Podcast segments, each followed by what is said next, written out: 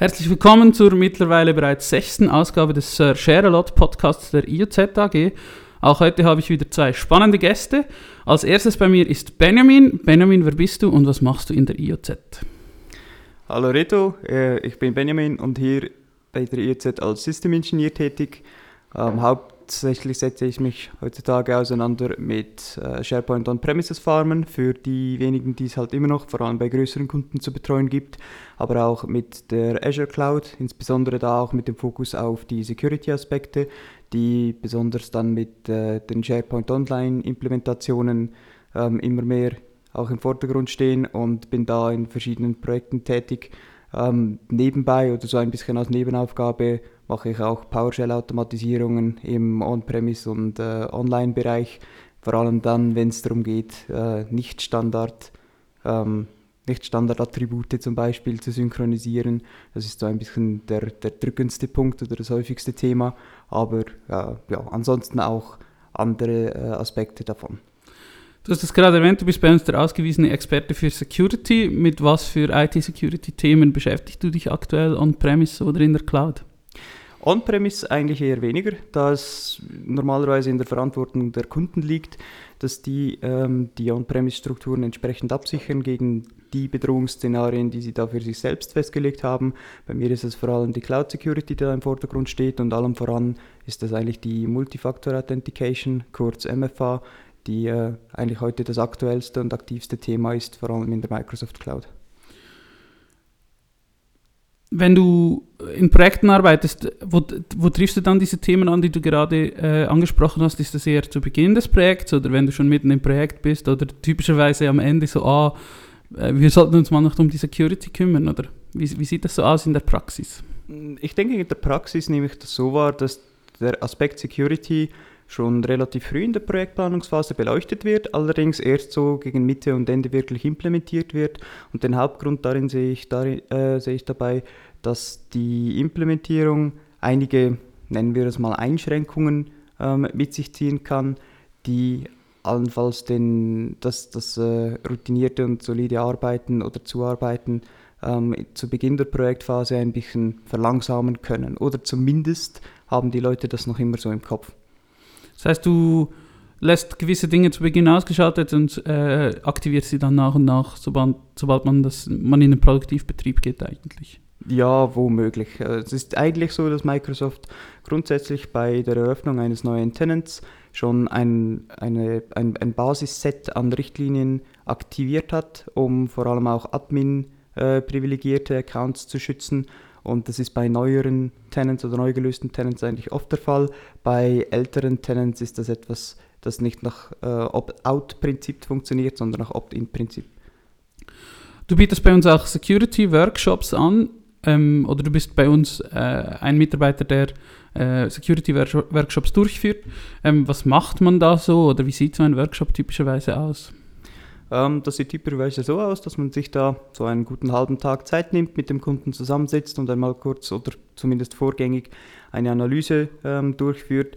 Was ist gemäß unseren, unserer Definition eines sicheren Tenants umgesetzt? Wo bestehen mögliche Risiken und wie gravierend sind die, mit, äh, sind die oder können die für den Kunden sein? Und das dann mit dem Kunden bespricht. Und allen voran geht es dann auch, auch äh, vor allem ein bisschen darum zu präsentieren, was sind überhaupt für Sicherheitsmöglichkeiten, Security-Möglichkeiten in der Azure Cloud und M365 vorhanden.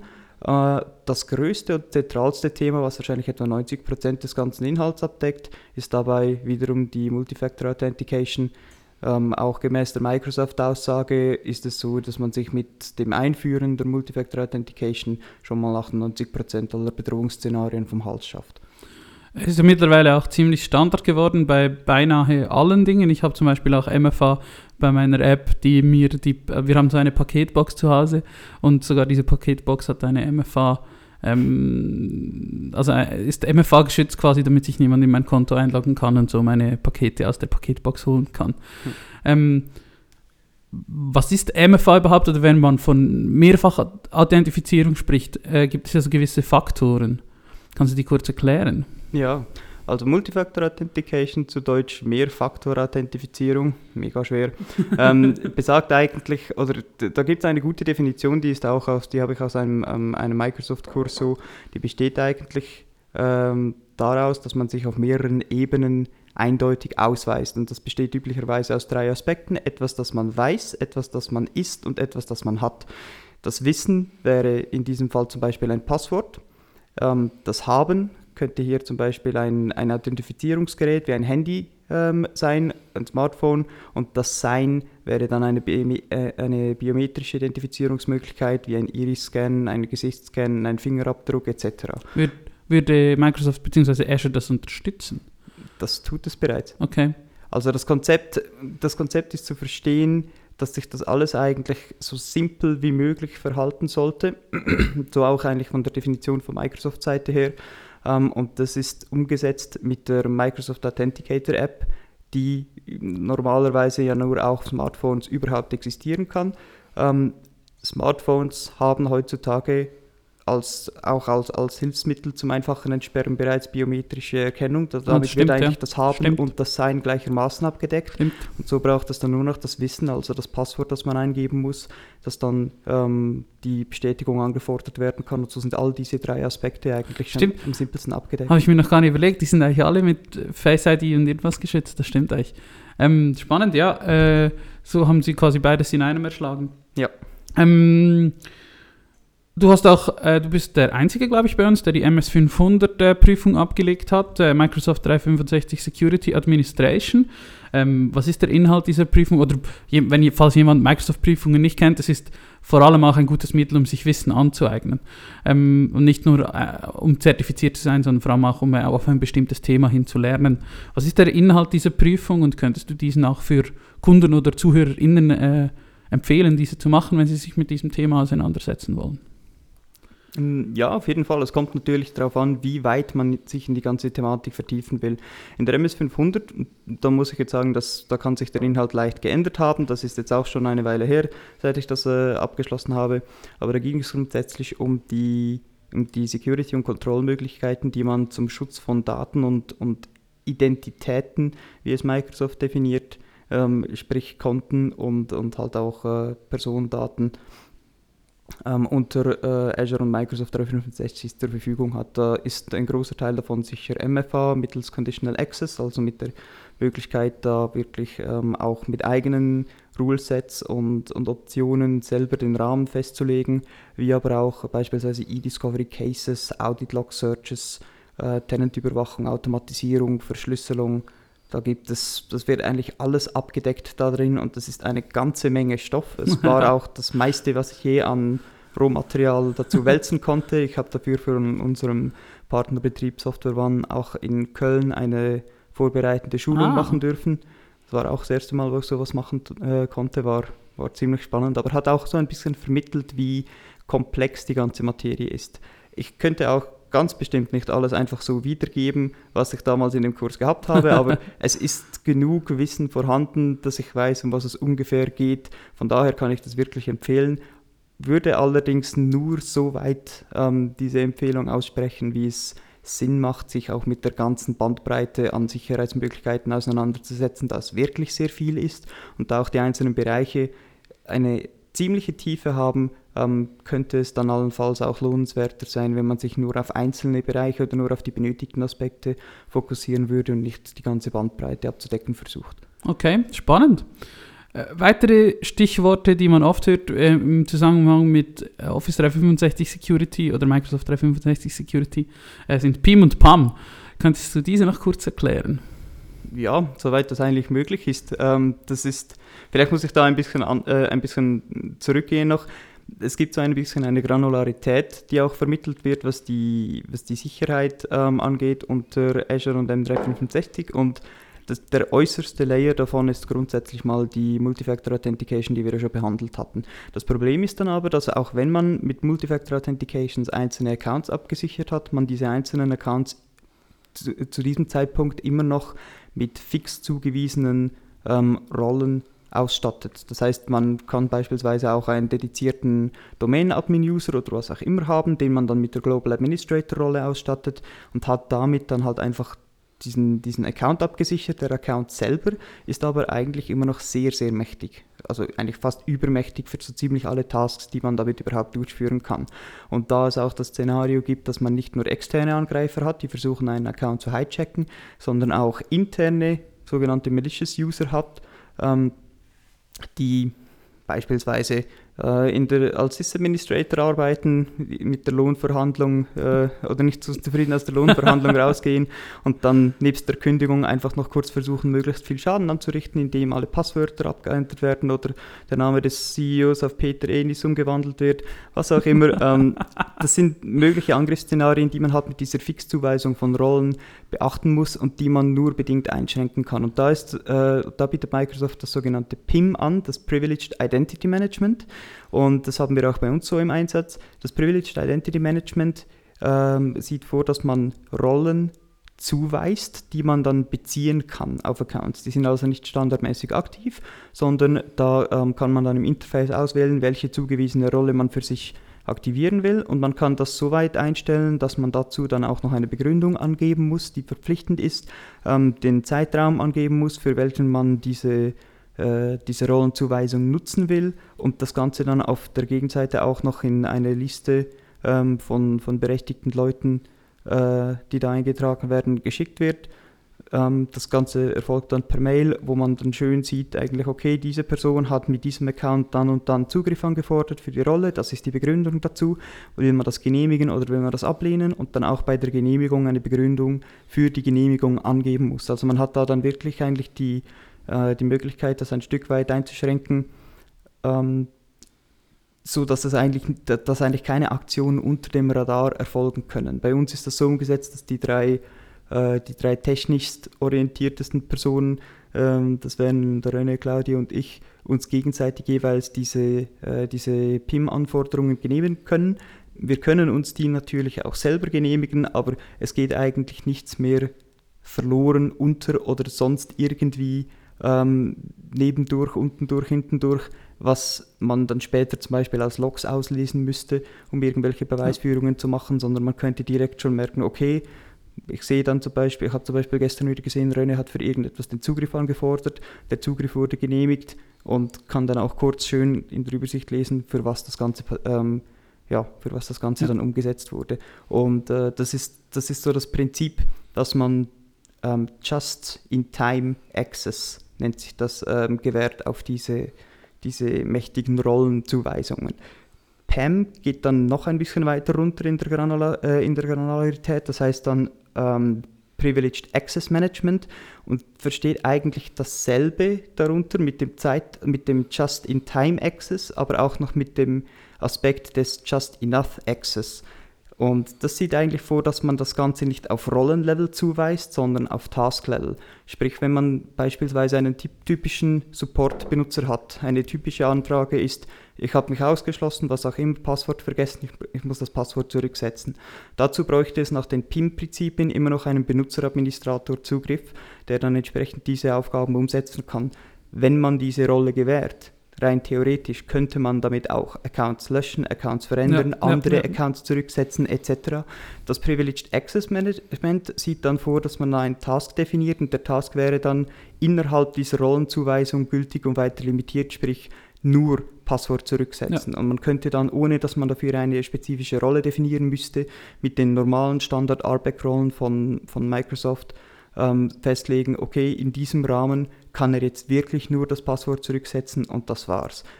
Leider ist das noch nicht so weit praxistauglich. Das ist im Moment noch auf Office 365 Only ausgerollt, dort auch nur in sehr limitiertem Rahmen, soweit ich das im Kopf habe. Exchange und das ist schon seit circa zwei Jahren auf der Roadmap und meines Wissens nicht weitergekommen. Also das ist leider etwas, das ich nur in der Theorie so ein bisschen wiedergeben kann. Klingt auf jeden Fall sehr spannend. Ähm, es klingt wie immer, wenn man solche Dinge macht, die mit Sicherheit zu tun haben, zwischen äh, Komfort und äh, Schutz, quasi wo man abwägen muss, eben wie komfortabel soll es sein oder wie einfach sollen gewisse Sachen sein und wie gut will ich geschützt sein. Und das erfordert sicher auch eine klare Strategie, äh, wo man selbst weiß, äh, was man denn eigentlich so genau will. Ähm, hast du noch irgendeine spannende Anekdote, also wir neigen uns jetzt langsam dem Ende zu, hast du noch irgendeine spannende Anekdote, die du noch erzählen könntest, wo eben etwas im Bereich Security ein bisschen schief gegangen ist? Ja, habe ich tatsächlich. Äh, wir hatten vor nicht allzu langer Zeit, oder ich hatte vor nicht allzu langer Zeit Kontakt mit einem Kunden, der sich ein bisschen weiter mit dem Thema MFA unter Azure auseinandersetzen wollte. Den haben wir dann entsprechend unterstützt bei seinen Fragen und dann eine längere Zeit nichts mehr gehört, bis dann ein paar Monate darauf sich ein anderer ähm, Administrator aus demselben Betrieb bei mir gemeldet hat, mit dem Hinweis, dass die zuständige Person nicht mehr dort tätig ist und äh, das aufgrund dessen, dass wegen falsch eingestellten MFA-Richtlinien ein erheblicher Sachschaden entstanden ist. Es hat sich dann herausgestellt, dass die MFA-Richtlinien leider nicht ganz so funktioniert haben, wie sie das hätten sollen, sondern eher den gegenteiligen Effekt hatten und dann so ziemlich alles durchgelassen haben. In derselben Zeit, wo diese oder wo die Firma dann eigentlich verwundbar war, wurde ein Account kompromittiert und dieser Account hat dann per Mail Rechnungen von kleineren Beträgen automatisiert an die Rechnungsstelle äh, intern weitergegeben. Diese wurden eigentlich nicht groß angeschaut, sondern einfach durchgewunken und bezahlt, was dann am Schluss in einem Sachschaden von etwas über 100.000 Franken resultiert hatte. Da wurden wir dann auch nachträglich angefragt, ob wir das nicht äh, korrigieren, bereinigen könnten und sie nochmal ein bisschen unterstützen könnten, damit sich solche Szenarien nicht nochmal ergeben. Ja, das ist sicher äh, ein, ein äh, schlimmer Fall, den man äh, niemandem wünscht. So. Nein, Deswegen eben das Thema gehört oder ist ein ernstes Thema äh, und es gilt immer abzuwägen, äh, wie, wie gut, dass man sich selbst schützen will. Äh, Benjamin, ich danke dir ganz herzlich für deinen Besuch. Äh, ja, vielen Dank. Danke dir auch.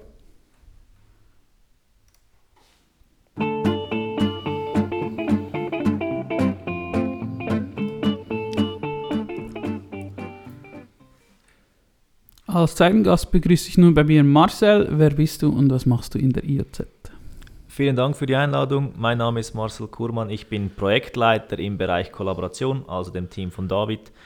Meine täglichen Aufgaben sind alles, was rund um Kollaboration sich dreht, also Microsoft Teams, SharePoint etc. Ähm, zur Kollaboration gehören bei uns diverse verschiedene Tools und so eine Art Applikationen, äh, Pakete mit äh, Lösungen, die man bei uns äh, käuflich erwerben kann oder Leistungen beziehen kann, äh, um einen, den Arbeitsalltag ein bisschen äh, leichter zu machen. Und eines dieser Pakete ist das Vertragsmanagement und du bist unser Profi für das Vertragsmanagement.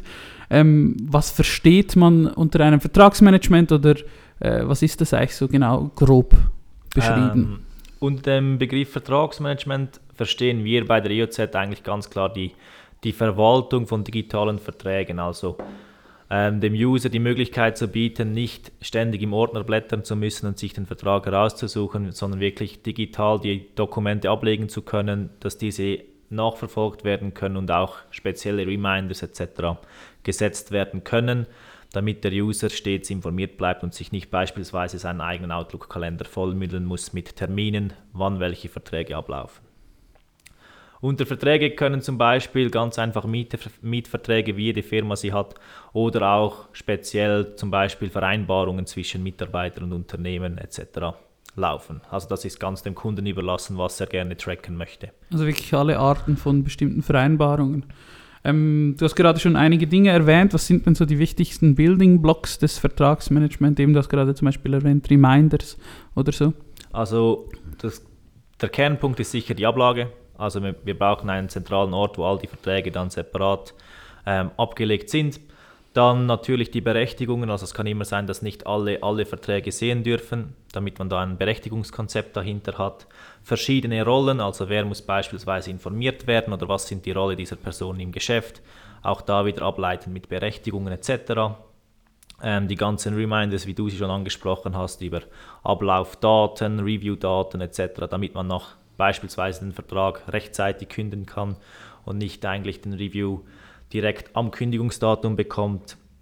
Dann sonstige Metadaten, die man sonst noch pflegen will, dass man die Verträge einfacher auffindet, zum Beispiel zuständige Personen, ähm, welche Gebäude betrifft es, wenn man jetzt Verträge auf mehrere Gebäude hat etc. Und essentiell, damit das Ganze funktioniert, die Workflows in Power Automate, ähm, dies wie gesagt für Berechtigungen, Review-Datums berechnen, Mailversand etc. Und was auch immer mehr eine Anforderung ist, ist eine einfachere Übersicht als im SharePoint und dann kann man noch mit einer App arbeiten beispielsweise, was zusätzlich ebenfalls noch gebaut werden könnte. Ähm, was für Benutzer, du hast jetzt gerade von Rollen gesprochen, welche bestimmt äh, notifiziert werden müssen etc. Was gibt es da für bestimmte Gruppen oder was könnte es da, was könnte es für Gruppen geben? Man muss ja immer sagen, das könnte, denn es gibt keine fixfertige Lösung, sondern das ist ja quasi immer äh, abhängig von den Bedürfnissen des Kunden. Genau. Ähm, was möglich ist, sind zum Beispiel Erfasser, also einfach eine Personengruppe, die nur Verträge erfassen kann. Danach wird Ihnen das, das Recht entzogen und Sie können einfach noch anschauen, was haben Sie erfasst, einfach damit das Grundsetup stimmt.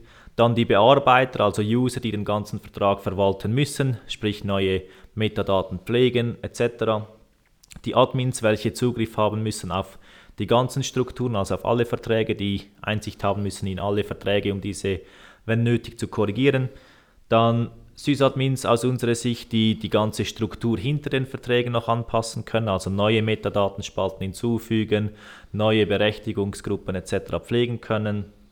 Dann auch noch die ganzen informellen Gruppen, die informiert werden müssen, müssen wie zum Beispiel die Geschäftsleitung, wenn irgendwelche Verträge erfasst werden, beispielsweise ein Vertrag, der über 2-3 Millionen ist, muss immer noch äh, die Geschäftsleitung informiert werden. Also einfach alles, was man abfangen möchte, äh, kann man als spezielle Rollen oder Benutzergruppen abbilden, ja. Mm, wenn jemand äh, auf so ein Vertragsmanagement setzt, oder du hast gerade vorhin das, die Ordner erwähnt, die kennt wahrscheinlich noch jeder, oder äh, selbst wir, wir sind beide etwas jünger, aber selbst wir kennen noch das Ordnersystem aus verschiedenen Firmen, äh, das es immer noch überall gibt.